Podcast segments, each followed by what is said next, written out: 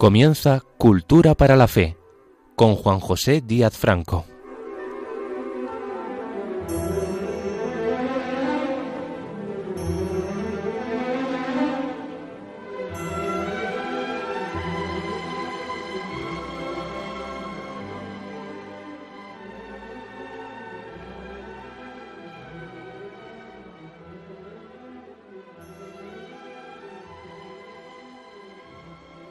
Bienvenidos a un nuevo programa de Cultura para la Fe.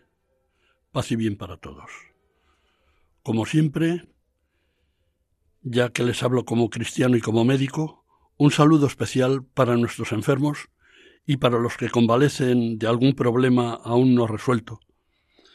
El sufrimiento nos identifica con Cristo, que es el primero y gran sufridor por todos nosotros. Hoy hablaremos de la práctica de la verdad dentro de la cultura de la mentira. Estamos en una radio religiosa y en un programa que se llama Cultura para la Fe. Por eso, para hablar de la mentira, como pretendo en esta ocasión, solo puedo hacerlo considerándola desde la verdad, porque solo existe la verdad, ya que la mentira es carencia, en mayor o menor grado, de verdad.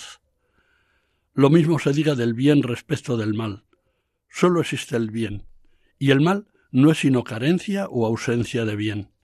Y lo mismo se diga de la unidad y de la belleza. Estoy mencionando, como ustedes ven, unos conceptos que la filosofía llama propiedades trascendentales y que son propias del ser y más propias del ser supremo que es Dios. Dios no es que sea verdadero, es la verdad. No es que sea bueno, es la bondad. No es que sea bello, es la belleza. No es que sea uno, es la unidad. Este Dios nuestro al que añoramos y con el que esperamos reunirnos un día no lejano en el reino de los cielos, es la fuente de todo. Nos creó, nos modeló a su imagen y nos dejó libres e iguales por el corto periodo de la vida humana para que acreditáramos la condición de hijos suyos y mereciéramos, es decir, nos ganáramos con nuestro trabajo y nuestro amor a los demás por amor a Él, la herencia paterna, una vez retornados a su lado tras la etapa, distinta para cada uno, de peregrinaje terrenal hacia la patria definitiva. Con razón decía San Agustín, nos quereste para ti y nuestro corazón no descansa hasta que no descanse en ti. Pero es que el trayecto hacia Dios no es solo un recorrido por un valle de lágrimas lleno de dificultades, con altibajos, entre actitudes heroicas, tentaciones a superar y claudicaciones vergonzosas, sino que hemos sembrado y tolerado el crecimiento en nuestras sociedades de tantas contradicciones y negaciones respecto a la verdad, el bien, la unidad y tantos objetivos trascendentes para servir a Dios, que resulta difícil recolectar el grano cereal de las buenas obras sin vernos obligados a hacer un gran esfuerzo para no cargar al mismo tiempo con la cizaña que menciona el Evangelio u otras gramíneas perjudiciales para la conducta espiritual cristiana. En concreto, respecto a la verdad, hemos construido una convivencia social en la que la mentira tiene carta de naturaleza y campa a sus anchas en nuestras vidas, en nuestras actitudes personales y en nuestras relaciones cotidianas con los demás, con ese prójimo al que los cristianos tenemos el compromiso de amar como a nosotros mismos. El Papa Pío XII se dirigió a la Iglesia Universal el 24 de diciembre de 1948 con su radiomensaje La Festività, la festividad navideña, lo escribió en italiano, eh, para hablar de la paz, que se veía, según el pontífice, cuestionada en el mundo a causa sobre todo de la insinceridad en la vida pública. Decía que el estigma que lleva estampado sobre su frente en nuestra época y que es causa de disgregación y de decadencia es la tendencia cada vez más manifiesta a la insinceridad.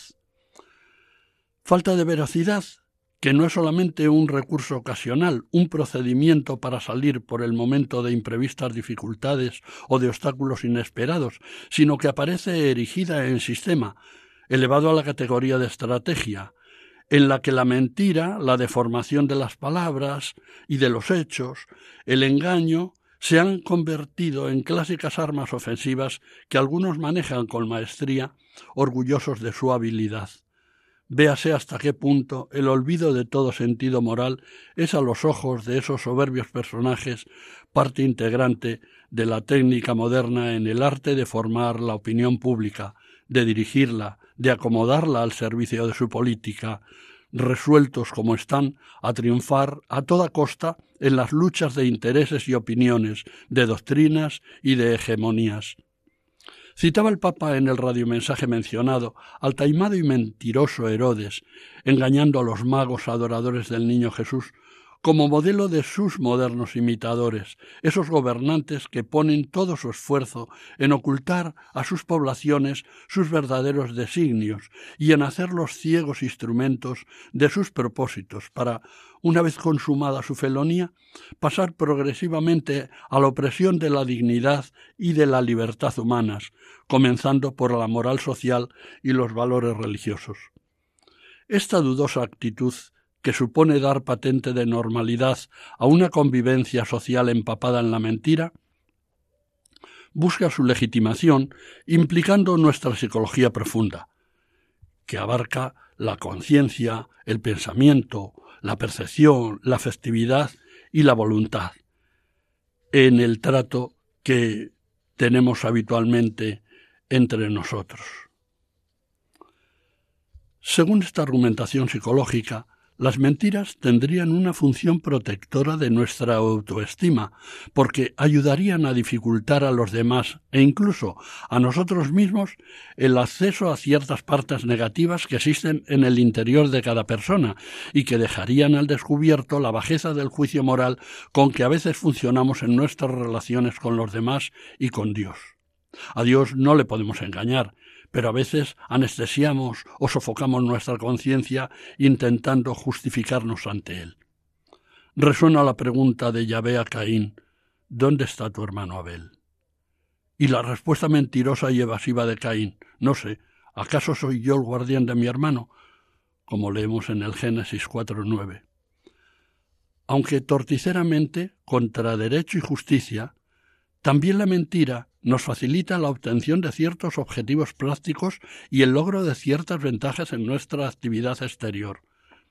Así que hemos construido y mantenemos una sociedad tolerante con la mentira, ya sea mentira piadosa, suavizar una verdad, minimizando el daño posible, mentira social, mentira aparentando lo que no somos, mentira legal, mentir legalmente negando culpabilidades cometidas, mentira diplomática, mentir habitualmente en asuntos públicos flagrantes o invocar cínicas razones de Estado para justificar decisiones trascendentales injustas, mentira política.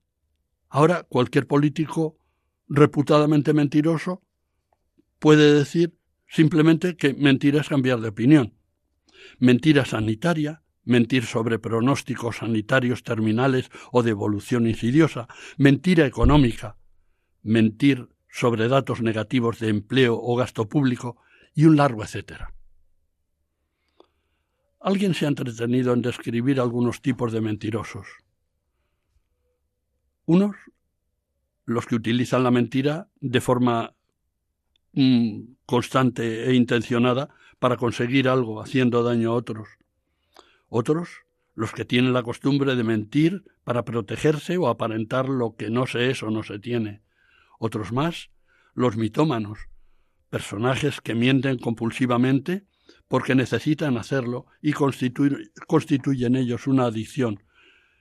Y mm, otros, finalmente, los que practican la mentira elusiva, es decir, por ilusión o evitación, aunque parezca meritoria o justificable, como la de aquel monje que, preguntado por unos alguaciles si habían visto pasar por allí a un perseguido de la justicia, respondía metiendo las manos en las amplias mangas de su cogulla monástica Por aquí no ha pasado con lo que eludía y dejaba en suspenso la respuesta, evitando decir la verdad o mintiendo sobre el tránsito del fugado por delante de él, pero no por el interior de las mangas de su cogulla. Estos prototipos de mentirosos se complementan con otros tantos tipos de mentiras típicas y tópicas, pero no menos reales en cuanto a su reiteración y trascendencia. Así, las mentiras blancas o piadosas, las promesas rotas, las mentiras intencionadas o instrumentales, las mentiras a uno mismo, es decir, el autoengaño, los falsos rumores o la exageración. tantas clasificaciones, tantas especificaciones y distinciones, cuando está tan claro el hecho de decir la verdad o mentir, que traen causa de una sociedad instalada en la cultura relativista, que ojalá que tuviera que ver algo más con la cultura del encuentro y algo menos con la del descarte, de la que en contextos parecidos habla el Papa Francisco. A grandes rasgos, el relativismo es una posición filosófica que niega la existencia de verdades absolutas, o sea, que considera incompleto cualquier tipo de saber, y afirma que el conocimiento humano es relativo, subjetivo, y por tanto incapaz de ser objetivo, porque este conocimiento y las verdades que tenga que enunciar estará influido por el acontecer histórico y por otras ideas preconcebidas. Desde esta forma de actuar se abre un gran espacio para retorcer la verdad hasta que convenga, lo cual mm, se traduce eh, en la posibilidad de mentir elegantemente e impunemente. Un autor literario, como otros en diferentes ámbitos sociales, resumió esta filosofía con sentido estético, lo versificó y lo popularizó. Don Ramón María de las Mercedes Pérez de Campoamor y Campo Osorio conocido como Ramón de Campoamor, que vivió entre 1817 y 1901, fue un poeta español del movimiento realista literario que se hizo eco de este pintoresco relativismo filosófico en su poema Las dos linternas, incluido en su obra Doloras de 1846, que consta de trece sonetos encadenados divididos en tres partes. Le recuerdo la primera de ellas y su popular conclusión de todos conocida. De Diógenes compré un día la linterna a un mercader. Distan la suya y la mía cuanto hay de ser a no ser. Blanca la mía parece, la suya parece negra. La de él todo lo entristece, la mía todo lo alegra. Y es que en el mundo traidor nada es verdad ni mentira, todo según el color del cristal con que se mira. Y siguen otros dos tramos más de esta poesía, abundando con su gracia poética en la idea de que todo es relativo, también la verdad. Y así le va a las sociedades que, asumiendo la laxitud de la verdad, fortalecen la rigidez de la mentira. Muchas veces la instalación social de la mentira en su forma externa, que luego puede abarcar el fondo, comienza con la sustitución por eufemismos de expresiones convencionales del lenguaje usual para terminar, en el extremo más radical de los cambios, en guerra abierta con el lenguaje tradicional mediante la distorsión hasta extremos ridículos de las palabras en virtud de lo políticamente correcto. Los eufemismos, como modos de expresar con suavidad y decoro las ideas cuya expresión natural podría resultar ofensiva, son el producto de una restricción moral o estética que falsea la cruda realidad.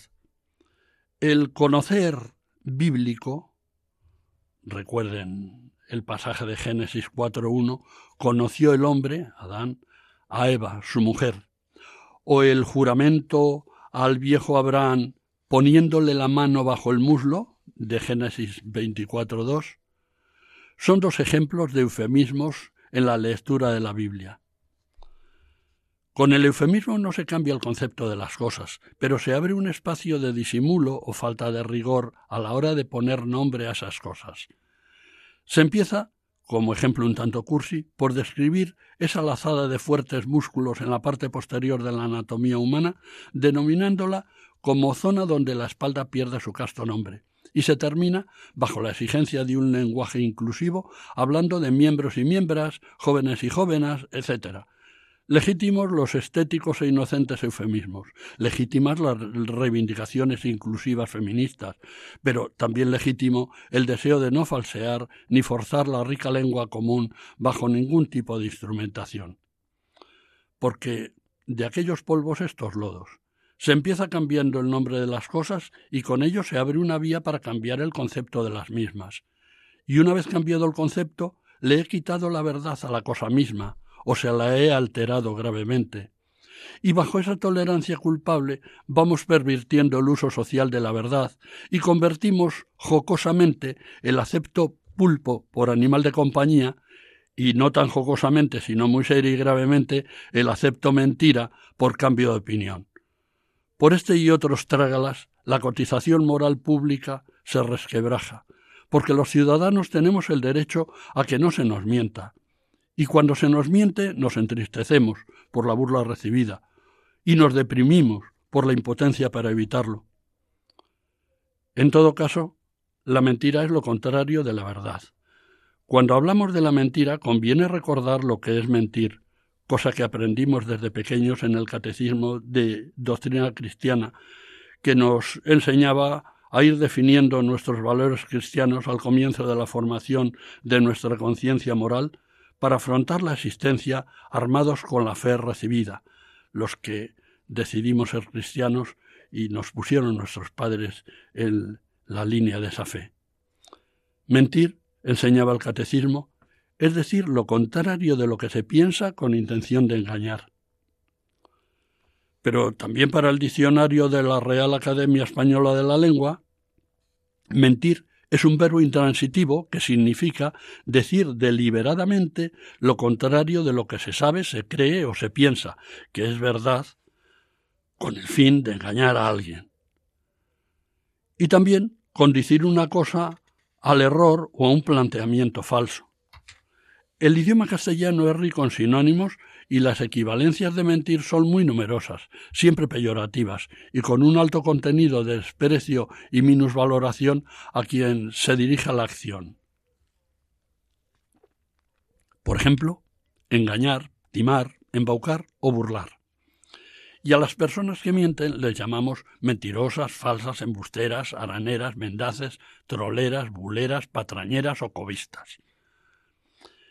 En la vida pública y más en las relaciones entre políticos nos sorprende el calificativo un tanto versallesco con que se interpelan algunos de ellos, que en lugar de emplear una expresión contundente para reprochar una mentira, como sería decir llanamente miente usted, la sustituyen por una más blanda y retórica, como puede ser eso mm, de falta usted a la verdad. Quizá les parezca demasiado fuerte la castiza denominación de mentiroso, precisamente porque vivimos actualmente en una cultura social en la que mentir ha perdido su solemnidad, y se busca legitimar o disculpar la mentira y hacernosla digerir como una más de tantas otras cosas que aportan ciertos cambios sociales o políticos, que nos asombran y nos alarman, pero ante los que no somos, ante los que no somos capaces de reaccionar colectivamente. Se echa de menos alguna expresión de desacuerdo en las conciencias de los ciudadanos disconformes con estos cambios y en una corrección adecuada, aunque, puestos a justificar su ausencia, hay una explicación para este comportamiento de las personas en situaciones parecidas, como sería entre otros más graves, este caso de la normalización de una cultura de la mentira en nuestra sociedad, sin que se produzcan reacciones por parte de los actores sociales y políticos con voz en las instituciones públicas y en los medios de comunicación, que ven paralizados sus ánimos de protesta y encogidas sus posibles capacidades de manifestación ante despropósitos impuestos por osados manipuladores sociales, con una, un aparente consenso de la opinión pública, cuando más bien se trata de un amedrentamiento y un secuestro mental de algunos sectores de ciudadanos temerosos de que la expresión pública de su desacuerdo con esas medidas sea tachada de retrógrada, obstruccionista o poco progresista. Aunque el presunto progreso de algunas fórmulas de comportamientos legales impuestos sea una mentira fehaciente. Ese procedimiento coactivo de ingeniería social para cambiar algunas raíces esenciales en el comportamiento individual y en la convivencia ciudadana fue tipificado y definido hace ya muchos años como la espiral del silencio. La espiral del silencio es una teoría propuesta por la politóloga alemana Elisabeth Noelle Neumann a finales del siglo pasado para el ámbito de la comunicación de las ciencias sociales. La teoría afirma que es menos probable que un individuo dé su opinión sobre un determinado tema en un grupo de personas si siente que es parte de la minoría, por miedo a la represión o aislamiento por parte de la mayoría. La teoría de la espiral del silencio parte de la suposición del miedo de las personas a sentirse aisladas e incomprendidas a causa de sus opiniones, por lo cual, antes de pronunciarse ante un hecho político o social, valoran las ideas que difunden los líderes de opinión y sus terminales mediáticas para optar por sumarse al sentir mayoritario o con mayor consenso aparente. Aunque muchas personalidades fuertes o bien dotadas intelectualmente, habitualmente minoritarias, puedan resistir el impulso generalizado de la masa social, la imposición de las medidas planeadas se lleva a efecto por falta de reacción de esa mayoría silenciada. La espiral del silencio ayudaría a que la opinión pública se alineara respecto a la tolerancia con la mentira en lo políticamente correcto, que, por lo que se refiere eh, mm, eh, a esta mala práctica, sería tratar de obviar su nivel de impunidad, restarle solemnidad moral e imponer la legitimación consensuada de la no condena de su práctica. Por otra parte, la espiral del silencio se vería quebrantada por los que disienten del sentir mayoritario, buscando las contrariedades y fallos del sistema sociopolítico vigente, que permite mentir a los cargos públicos sin que le suponga ninguna consecuencia política, penal o electoral. Esa minoría coherente está empeñada en llamar mentira a la mentira y mentiroso al que miente, sin que los mentirosos vean cuestionada su credibilidad pública y privada. Y si los mentirosos llegan a verse señalados como tales, con cambiar la denominación de origen del nombre mentira, se puede consumir el producto con toda tranquilidad. Eh, llegados a este punto, permítanme ustedes hacer una pausa y ofrecerles un momento musical con la audición de una bella melodía que quizá muchos recuerden. Se titula Tómame o déjame, interpretada por el conjunto vasco Mocedades, que describe el sufrimiento que provoca una mentira en, su relación eh, entre dos personas que se querían. Tómame o déjame, pero no me pidas que te crea más. Cuando llegas tarde a casa, no tienes por qué inventar, pues tu ropa huele a leña de otro hogar.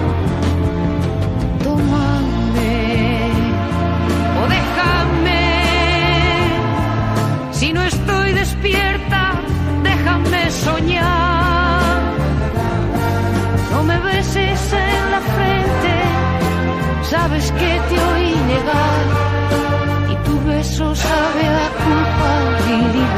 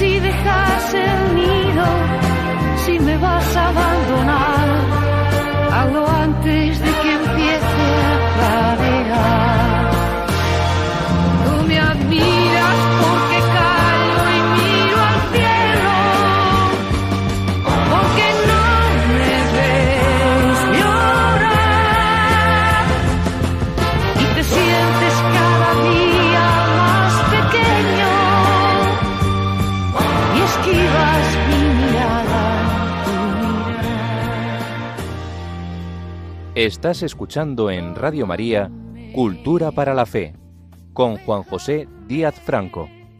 Reanudamos el discurso anterior sobre la verdad. Están escuchando ustedes el programa Cultura para la Fe. Les habla Juan José Díaz Franco. La actriz francesa Simone Signoret publicó en 1975 una autobiografía titulada La nostalgia ya no es lo que era. Parafraseándola, nosotros podríamos escribir también que la mentira ya no es lo que era, o que la verdad ya no es lo que era. Y su contraria, es decir, la contraria de la mentira, la verdad, sufre asaltos para que tampoco lo parezca. Si no, juzguen ustedes de qué va eso que algunos han dado en llamar la posverdad. La posverdad vendría a ser una información o afirmación en la que los datos objetivos tienen menos importancia para el público que las opiniones y emociones que suscita. Para algunos, la posverdad es una mentira, una falsedad o una estafa encubierta en una expresión que ocultaría la tradicional propaganda política o el uso de las relaciones públicas como instrumento de manipulación mediática. El del término posverdad es un neologismo que se refiere a la distorsión deliberada de una realidad, manipulando creencias y emociones con el objetivo de influir en la opinión pública y en las actitudes sociales. Así es como define la Real Academia Española de la Lengua este término tan abstruso que se llama posverdad. El concepto de posverdad, también conocido como mentira emotiva, implica que los hechos objetivos tienen menos impacto que los argumentos emocionales y las creencias personales de la persona que construye un discurso con la finalidad de crear y modelar la opinión de las personas que le escuchen e influir en su conducta. El origen de este neologismo se remonta a los años 90, cuando el dramaturgo y novelista serbio Steve Tesic utilizó la palabra post-truth, verdad en un artículo. Desde entonces se ha utilizado para describir la conducta política de presidentes como Ronald Reagan, George Bush y sobre todo Donald Trump, pero también para referirse al impacto del discurso que se impuso en el Reino Unido en la toma de decisión del Brexit. El impacto del término posverdad en el discurso político e intelectual y en la conciencia social colectiva en los últimos años llevó a la definición que dan en la Universidad de Oxford de posverdad. Un fenómeno que se refiere o que denota circunstancias en las que los hechos objetivos influyen menos en la formación de la opinión pública que las apelaciones a la emoción y a las creencias personales. En lo político, la posverdad se basa en la capacidad de generar confianza en unas afirmaciones y argumentos que aparecen verdaderos, pero mm, que en realidad ni lo son ni tienen base para serlo. Esta es la cultura que nos toca vivir, y estos son los conceptos con que tratan de engañarnos, sustituyendo los valores tradicionales, pero racionales, por otros abstrusos, difíciles de comprender, que nos abocan a un raro concepto del progreso humano. A veces hablar de la mentira eh, mm, es eh, una cuestión que conviene matizar y distinguir las posibles diferencias entre engaño y mentira o entre falsedad y mentira. Conviene diferenciar entre engaño y mentira, como veíamos antes, la mentira es la expresión o manifestación contraria a lo que se sabe, se cree o se piensa. Por su parte, engañar es dar a la mentira apariencia de verdad o inducir a alguien a tener por cierto lo que no es, valiéndose de palabras u obras aparentes o fingidas. También debe distinguirse entre falsedad y mentira, porque, a diferencia de la falsedad, la mentira no siempre implica una afirmación explícita, ya que puede haber mentiras por omisión o por sugerencia, en las que se manipula la verdad de una manera más sutil, haciendo pasar por cierto lo que no es, presentándolo de manera engañosa o manipulativa. Aunque se distingan, una mentira puede ser una falsedad genuina, o una verdad selectiva, exagerando esa verdad, si la intención es engañar o causar una acción en contra de los intereses del que nos escucha. En esta gradación de actitudes mendaces, parece que mentir sería peor que ocultar u omitir la presencia o la verdad de algo. En cualquier caso, visto todo lo anterior, cabe decir que la mentira es un recurso en parte biológico cuya función inicial es ocultar una intención por diversos temas, como puede ser tratar de conservar o conseguir bienes materiales inmediatos, o acceder a personas para manipularlas, o aparentar lo que no se es, o comprometerse a lo que no se puede para obtener situaciones ventajosas, o tratar de huir de una situación de peligro real o potencial. Sobre este carácter biológico apuntan las reacciones fisiológicas que han dado lugar a las técnicas utilizadas para desenmascarar a las personas que mienten, basadas en el famoso polígrafo, también llamado máquina de la verdad, de gran actualidad por su frívola utilización en vivo y en directo en algunos espacios televisivos. Este detector tradicional de las conductas humanas es un dispositivo de medición muy sensible y exacto que reconoce y capta de forma continua valores físicos y registra las variantes psicofisiológicas que se producen en el cuerpo humano cuando alguien está siendo interrogado mediante una serie de preguntas rutinarias, intercaladas con otras preguntas críticas sobre algún tema significativo de su vida actual o pasada.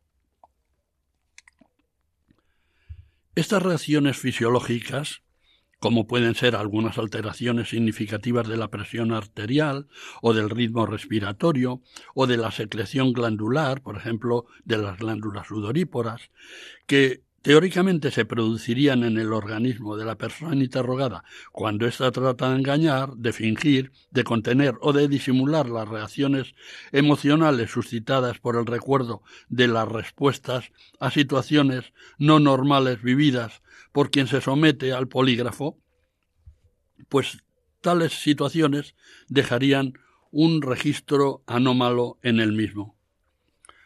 Otra cosa es la interpretación de estos datos del polígrafo, porque el polígrafo solo mide respuestas fisiológicas y no el comportamiento generado por la actividad cerebral. Por eso, en último término, el polígrafo no podría detectar las mentiras, lo que seguramente sería una mala noticia para las productoras de alguno de esos programas televisivos de entretenimiento de audiencias masivas, donde la justicia y la claridad no son precisamente sus valores guía. Además de esta falta de fiabilidad en el resultado de la actividad de un polígrafo, se da la circunstancia de que hay personas capaces de inhibir estas respuestas fisiológicas, así como otras se ponen nerviosas por el hecho de estar enganchadas a un polígrafo, aunque no mientan. Sobre esta capacidad de medida objetiva de las respuestas cerebrales profundas, se sigue investigando y constan algunos avances resultantes de experimentos con el polígrafo tradicional al que se añadiría la realización simultánea de una resonancia magnética del cerebro, que demostraría en los individuos que mienten una activación mayor de áreas cerebrales de los lóbulos frontales, temporales y límbicos. Estos patrones cerebrales pueden estar más allá del control consciente, por lo que sería más difícil ocultar la verdad, como a veces decíamos que puede ocurrir con los polígrafos. Tan natural y frecuente han hecho algunos el hábito de la mentira, que en un repaso del cumplimiento de algunos de los mandamientos de la ley de Dios, surgió en algún mentidero este epigrama. Si en el sexto no hay perdón, en el séptimo temor y en el octavo rebaja, ya puede nuestro Señor llenar el cielo de paja. Frente a tanto clima de mentira, que algunos tratan de contrarrestar acusando de alarmistas y poco progresistas a quienes se oponen a esos malos hábitos sociales, sólo cabe la práctica sistemática de la verdad en nuestros corazones y en el cumplimiento de las promesas electorales que no se hacen para no cumplirlas, como decía un viejo profesor de la política, sino para todo lo contrario, para cumplirlas escrupulosamente, so pena de ser expulsado electoralmente de la gestión de los asuntos públicos que tanto afectan a las vidas privadas. Para eso hay que tener conocimiento y respeto a la verdad. El Evangelio de San Juan, capítulo 18, versículo 38, nos presenta al gobernador romano Poncio Pilato pronunciando una frase emblemática tras las palabras de Jesús. Entre displicente y escéptico le dice a Jesús, ¿qué es la verdad?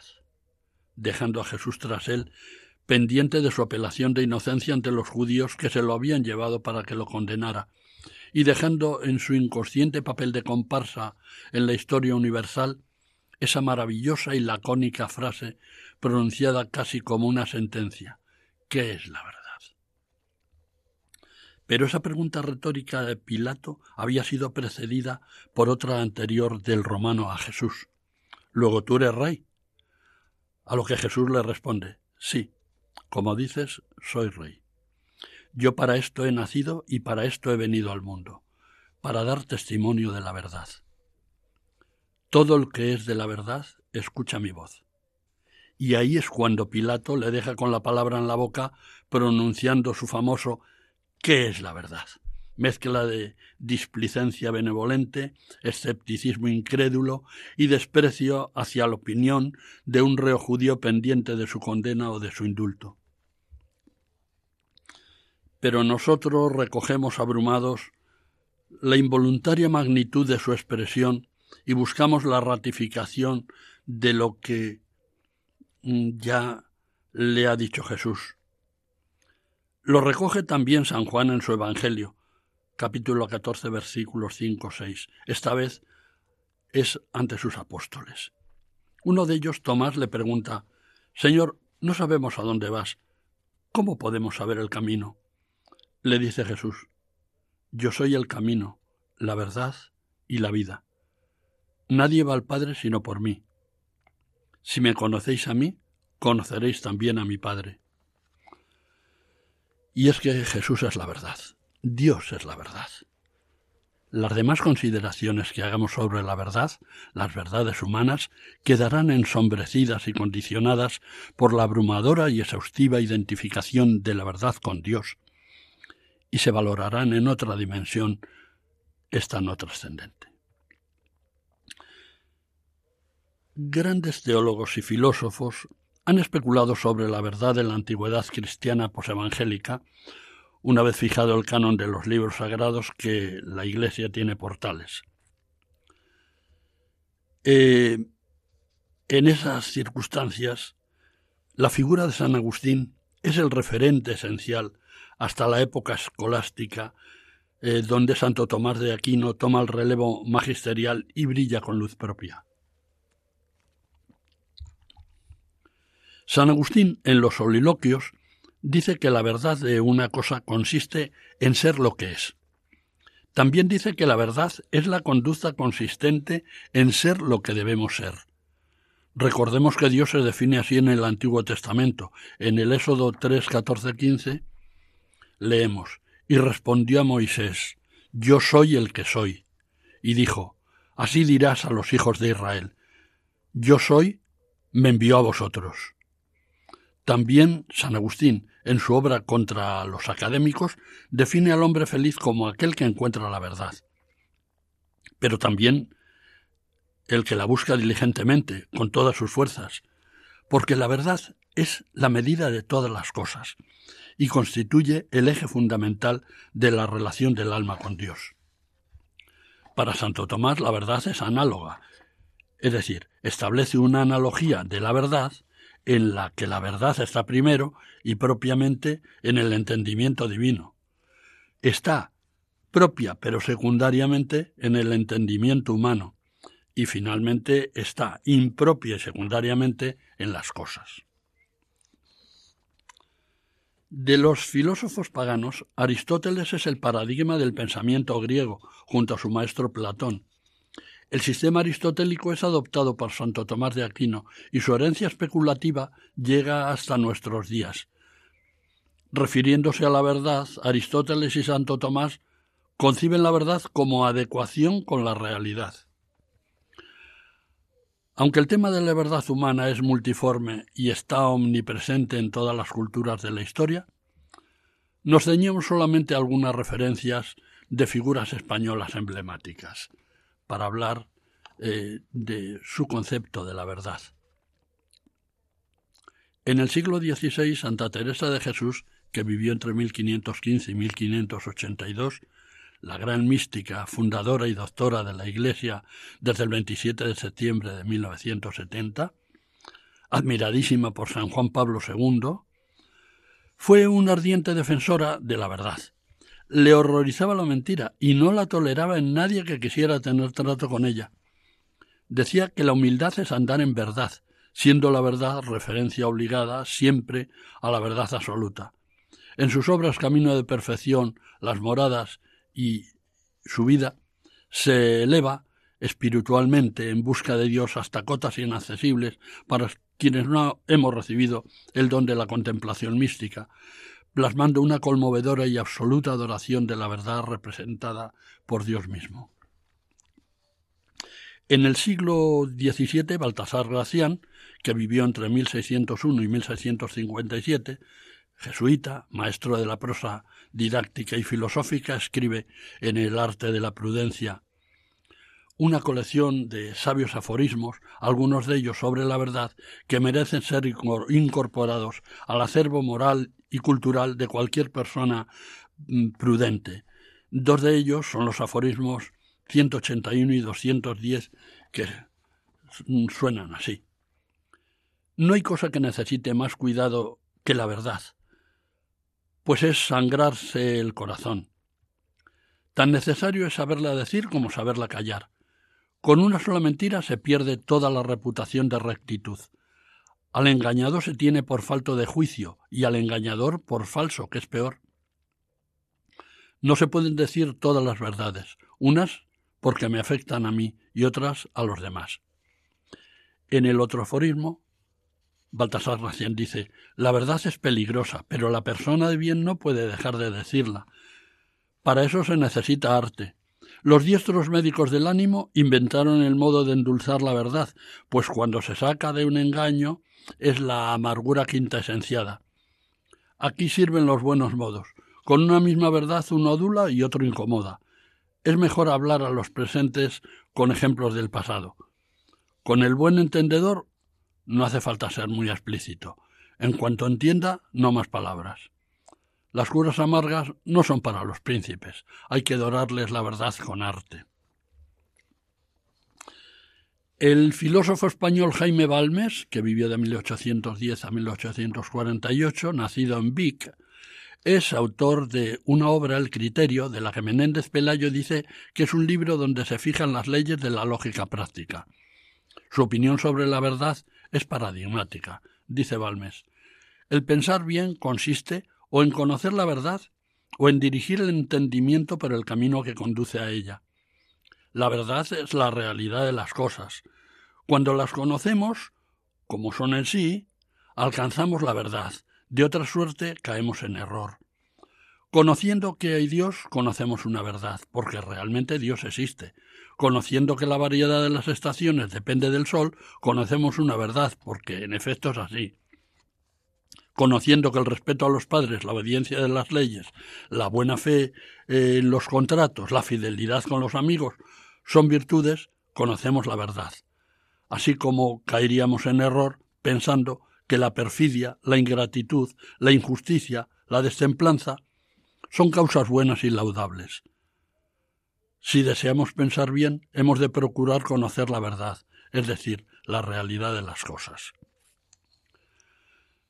Recuerda que hay verdades de muchas clases, porque hay realidad de muchas clases, y hay también muchos modos de conocer la verdad, y que no todas las cosas se han de mirar de la misma manera, sino del modo que cada una de ellas se ve mejor. Y reafirma Balmes con Santo Tomás que la verdad en las cosas es la realidad y que la verdad en el entendimiento es conocer las cosas tal como son. y la verdad en la voluntad es quererlas como es debido, conforme a las reglas de la sana moral. De nuevo hacemos aquí una interrupción para ofrecerles un segundo intermedio musical. En esta ocasión he querido elegir de nuevo al grupo español Mocedades, esos fantásticos cantantes de Bilbao que alegraron nuestros años jóvenes. En 1969, musicado por Juan Carlos Calderón, interpretaron una versión del himno Pangelingua, compuesto en el siglo XIII por Santo Tomás de Aquino, como loa gloriosa a la figura de Cristo. Este fue su primer gran éxito.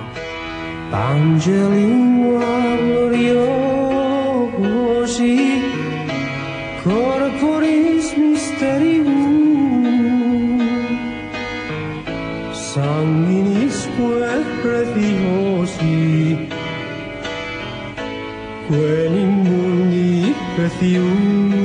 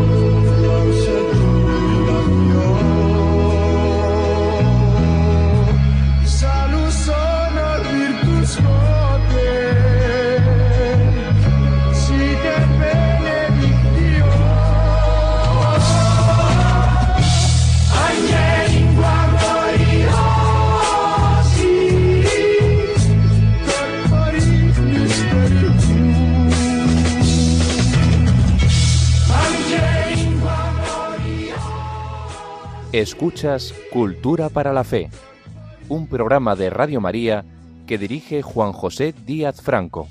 Puedes enviarnos tus comentarios al correo culturaparalafe arroba radiomaria.es. Continuamos con nuestro programa Cultura para la Fe. Para tratar y a veces maltratar un tema como el de la verdad, siempre ha habido a lo largo de la historia del pensamiento humano muchos voluntarios que con desigual intencionalidad se han asomado al concepto verdad, desde corrientes de pensamiento como el pragmatismo, el agnosticismo u otras posiciones en las que la verdad puede resultar un concepto funcional que genera un estado de ánimo positivo o una mera consecución de acuerdos o convergencias, o un cierto grado de coherencia interna en un sistema de pensamiento determinado. Así lo han practicado los americanos William James, eh, filósofo y psicólogo, autor de la teoría eh, James Lange sobre las emociones, y también el americano John Dewey, pedagogo influenciado por James y autor de la teoría de la experiencia. O también los alemanes Jürgen Habermas eh, o Karl Otto Appel, influido por Habermas este último, y ambos miembros de una corriente genérica de filosofía de la comunicación posiciones sobre la verdad, todas ellas respetables. Nosotros, desde nuestro compromiso con la doctrina cristiana y católica, nos adherimos al concepto que tiene la Iglesia sobre la verdad, enunciada desde su nacimiento con el testimonio de los padres apostólicos, los padres de la Iglesia, y en la doctrina pontificia de todos los tiempos hasta nuestra época, señalada especialmente por los temas desarrollados por el papado durante los últimos años del siglo XIX y los sesenta primeros años del siglo XX, es decir, desde el Papa León XIII, sumo pontífice entre 1878 y 1903, hasta desembocar en las directrices sobre la verdad del Concilio Vaticano II, que, como recuerdan, se celebró entre 1962 y 1965. Haremos un breve señalamiento de los principales aspectos de la verdad y algunos de los documentos que lo recogen. Dios es verdad suprema, manifestada en Cristo, camino, verdad y vida. Así lo van a encontrar en la encíclica de León XIII, Sapientiae Christiane, los principios cristianos, de 1890. Eh, es la gran encíclica de la obediencia cristiana de la verdad. Del mismo Papa León XIII es la encíclica Homilie de Solicitud, en medio de las solicitudes, en, de 1892, sobre la división del catolicismo francés.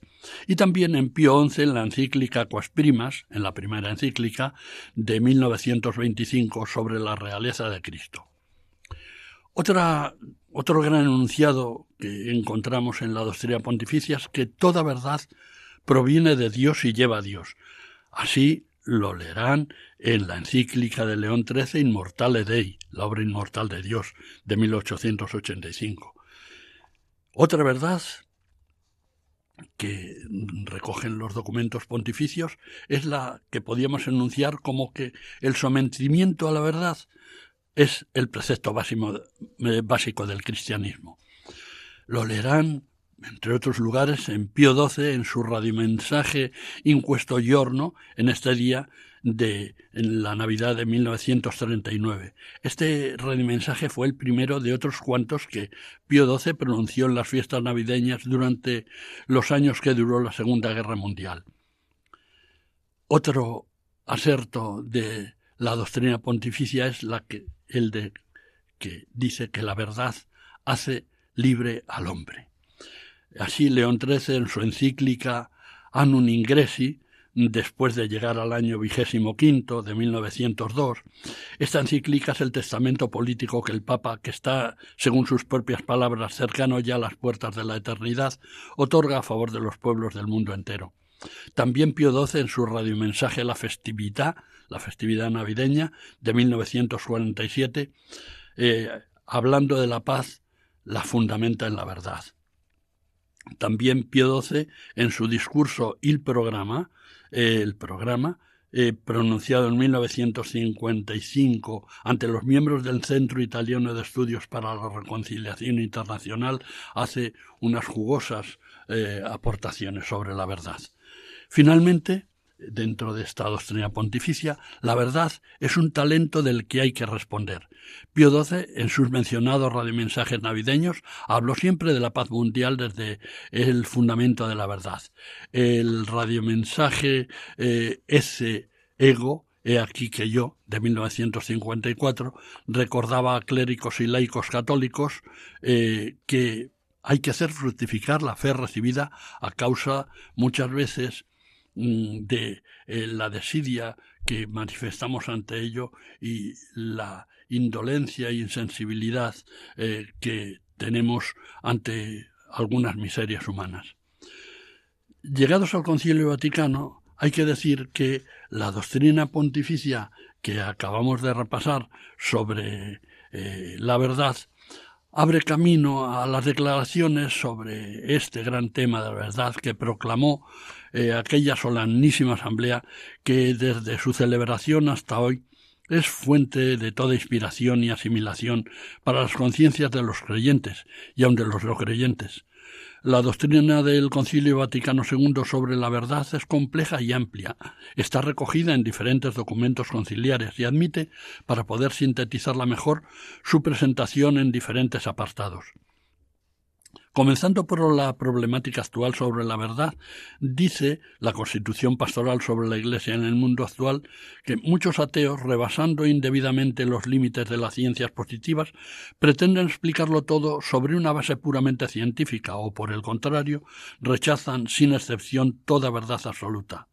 Y aporta este documento una visión ecuménica cuando afirma la experiencia del pasado, el progreso científico, los tesoros escondidos en diversas culturas permiten conocer más a fondo la naturaleza humana, abren nuevos caminos para la verdad y aprovechan también a la Iglesia. Dice también el concilio, hablando de la verdad, que Cristo es la verdad. Hay que ver a Cristo como la verdad. Así, la Declaración sobre la Libertad Religiosa dice La Iglesia Católica es la maestra de la verdad y su misión es exponer y enseñar auténticamente la verdad que es Cristo. Y en la declaración sobre las relaciones de la Iglesia con las religiones no cristianas, dice el concilio, la Iglesia anuncia y tiene obligación de anunciar constantemente a Cristo, que es el camino, la verdad y la vida, como nos recuerda San Juan en su Evangelio, capítulo 14, versículo 6. Pero esta misma declaración dice también que la Iglesia católica no rechaza nada de lo que en las religiones no cristianas hay de verdadero y de santo. El concilio tiene una especial dedicación a, la consideración de el amor a la verdad. Así en la Constitución Pastoral sobre la Iglesia en el mundo actual dice que la sabiduría trae con suavidad la mente del hombre a la búsqueda y al amor de la verdad y del bien. Y en el decreto sobre formación sacerdotal reclama para la formación de los futuros sacerdotes que la enseñanza que se les dé debe suscitar en ellos el amor a la verdad, la cual ha de ser rigurosamente buscada, observada y demostrada. Y este amor a la verdad lo plasma el concilio, en el decreto sobre ecumenismo, donde hace esta recomendación. En el diálogo ecuménico, los teólogos católicos, afianzados en la doctrina de la Iglesia, al investigar con los hermanos separados sobre los divinos misterios, deben proceder con amor a la verdad, con caridad y con humildad. Finalmente, sobre el derecho y obligación de buscar y seguir la verdad, el concilio define en su declaración sobre la libertad religiosa que cada uno tiene la obligación y en consecuencia también el derecho de buscar la verdad en materia religiosa. La verdad debe buscarse de modo apropiado a la dignidad de la persona humana y a su naturaleza social, es decir, mediante la libre investigación con ayuda del magisterio o enseñanza en este caso de la Iglesia. No obstante, la Constitución pastoral sobre la Iglesia en el mundo actual respeta la autonomía de las diferentes culturas, pero pide también que el hombre, salvados el orden moral y la común utilidad, puede investigar libremente la verdad y manifestar y propagar su opinión. La fidelidad a esta conciencia une a los cristianos con los demás hombres para buscar la verdad y resolver con acierto los numerosos problemas morales que se presentan al individuo y a la sociedad. Estas brevísimas eh, y sincopadas referencias al concilio están pidiendo que un día les hable eh, eh, ampliamente de lo que supuso el concilio que a veces hemos olvidado demasiado pronto en la Iglesia católica, cuando fue una fuente excepcional de ideas y de amor desde nuestra concepción cristiana de la vida que deben ser recordadas, deben ser vueltas a traer a la actualidad para ser seguidas y para ser eh, ejecutadas en todo su rigor. Hasta aquí este nuevo programa y me despido de todos ustedes deseándoles paz y bien hasta una nueva ocasión.